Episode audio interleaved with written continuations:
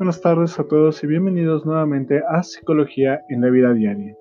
El día de hoy me gustaría que abordáramos los sentimientos que hemos desarrollado a lo largo de este encierro que implica la cuarentena. Ya sé que han tenido información de más, de muertes, de que si tal dijo esta cosa, que tal dijo que no hiciéramos caso, y las diferentes medidas que, que de repente nos saturan en el día a día y que llegan a ser de alguna u otra forma ya medidas este, atípicas, medidas muy fuertes, medidas que no nos tienen satisfechos, medidas que nos estresan. Y justamente por eso, el día de hoy quiero hacer una pausa a toda esta información de qué hacer y qué no hacer durante un encierro y platicar un poco más de las cosas que nos pueden dejar este encierro, ¿vale? Y no es como el meme en el que dice que si no sales de esta cuarentena con un libro, con un proyecto, con una empresa es porque desaprovechas tu tiempo.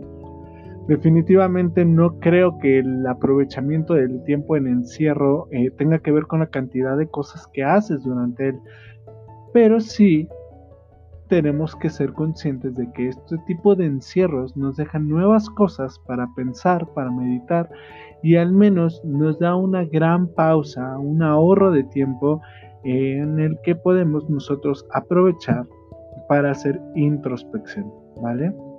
Y el primer punto en el cual nos hemos tenido que enfrentar todos y, y que podríamos hacer una ligera introspección es de la familia.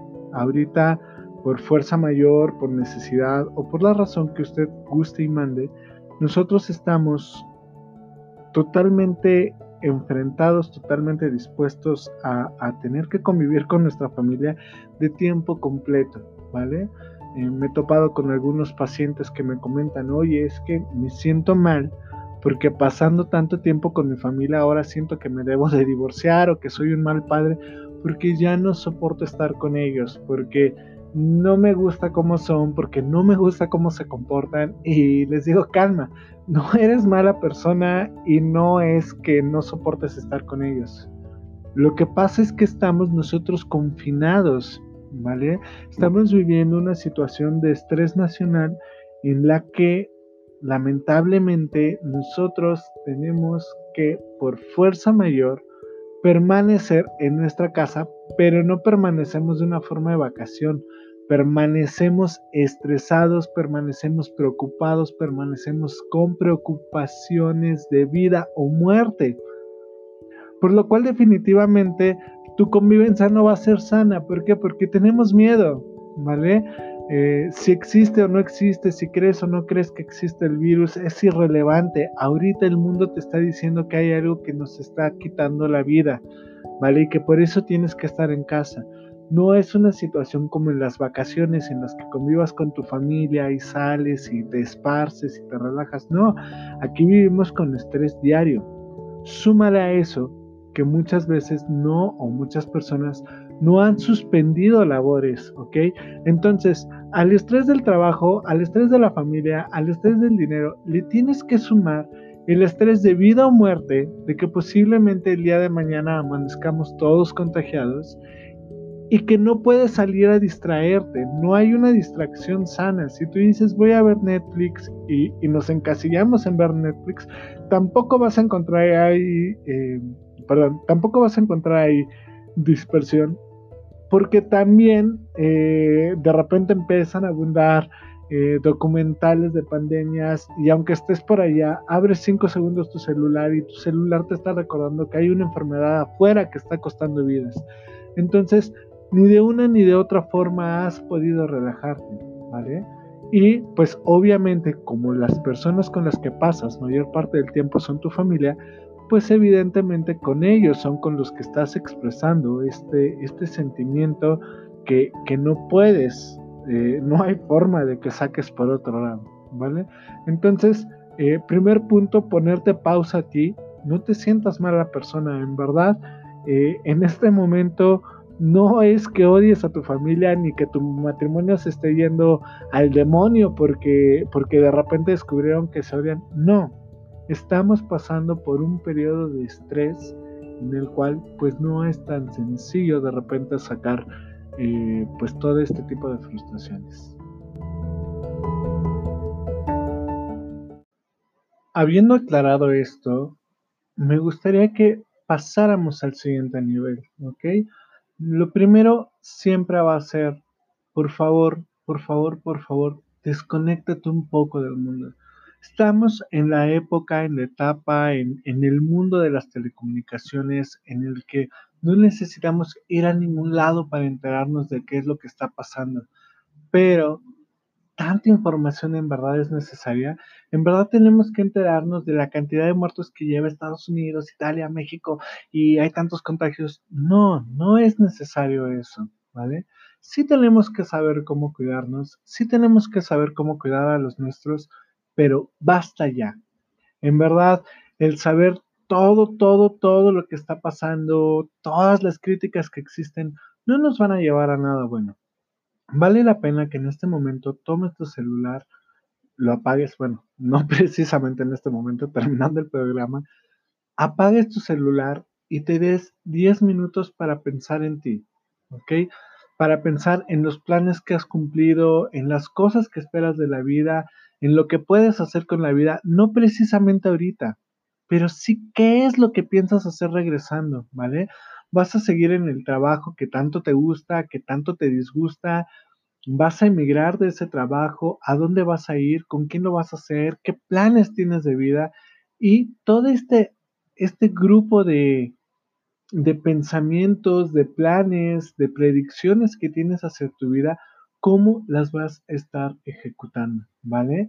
Yo sé que no estamos acostumbrados a hacer eso, yo sé que muchas veces nos cuesta gran trabajo, no porque no sepamos pensar o meditar, sino porque a veces no queremos tomarnos la tarea de pensar a futuro y ver qué cosas podría realizar o cuáles no. Entonces, eh, definitivamente el generar nuevamente una metodología, una, un hábito de vida nos cuesta trabajo, pero ahorita tienes tiempo para ensayarlo, tienes tiempo para sentarte, meditar en ti, en tus planes, en tus proyecciones, en qué cosas te gustan y qué cosas te disgustan y sobre todo cómo conseguir y magnificar las cosas que te gustan.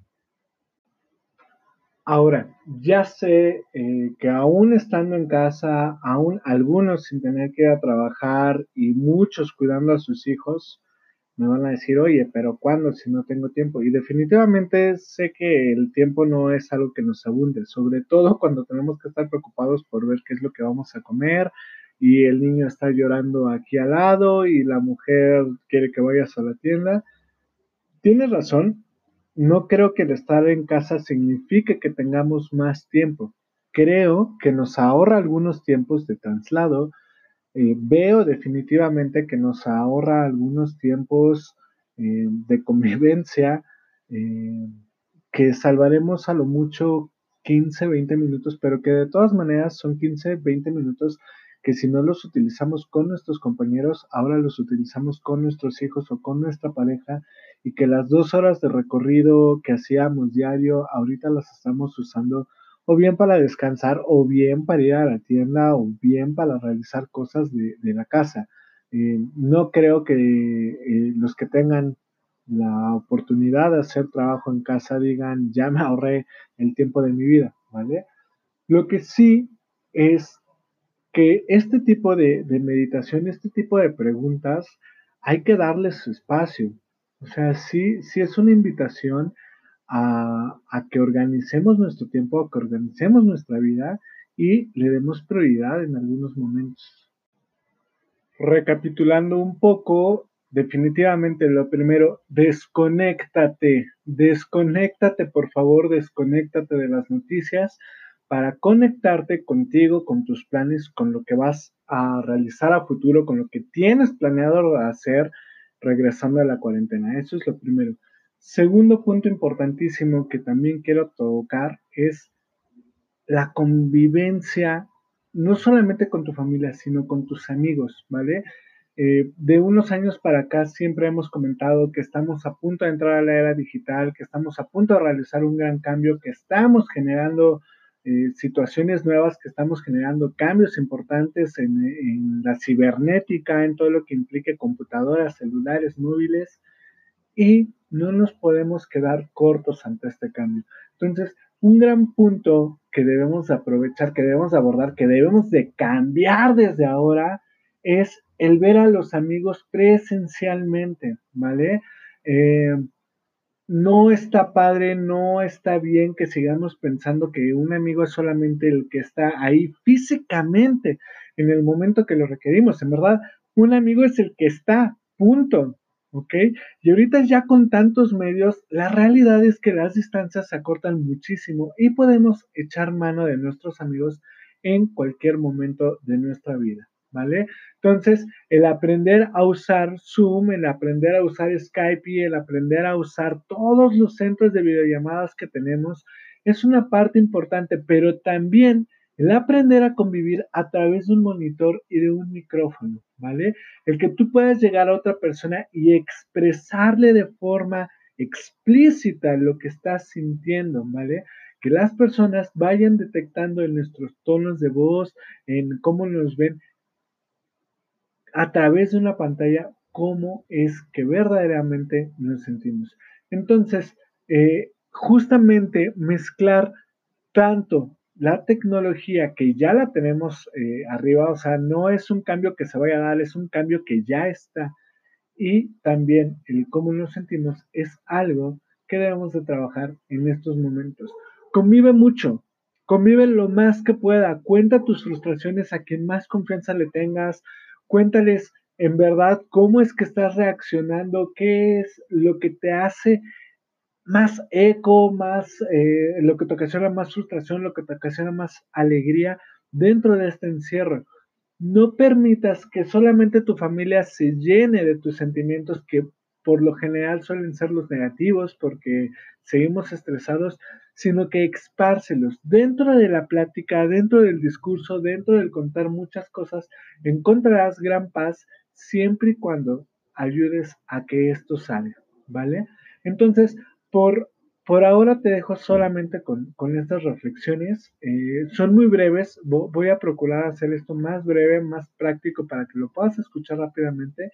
Y de todas maneras te pido que por favor me dejes tus comentarios o me envíes... Eh, tus mensajes eh, por, por, medio de la plataforma en la que sea que me estés escuchando, sea Spotify, sea Vox, sea Anchor, eh, por donde sea que me estés escuchando.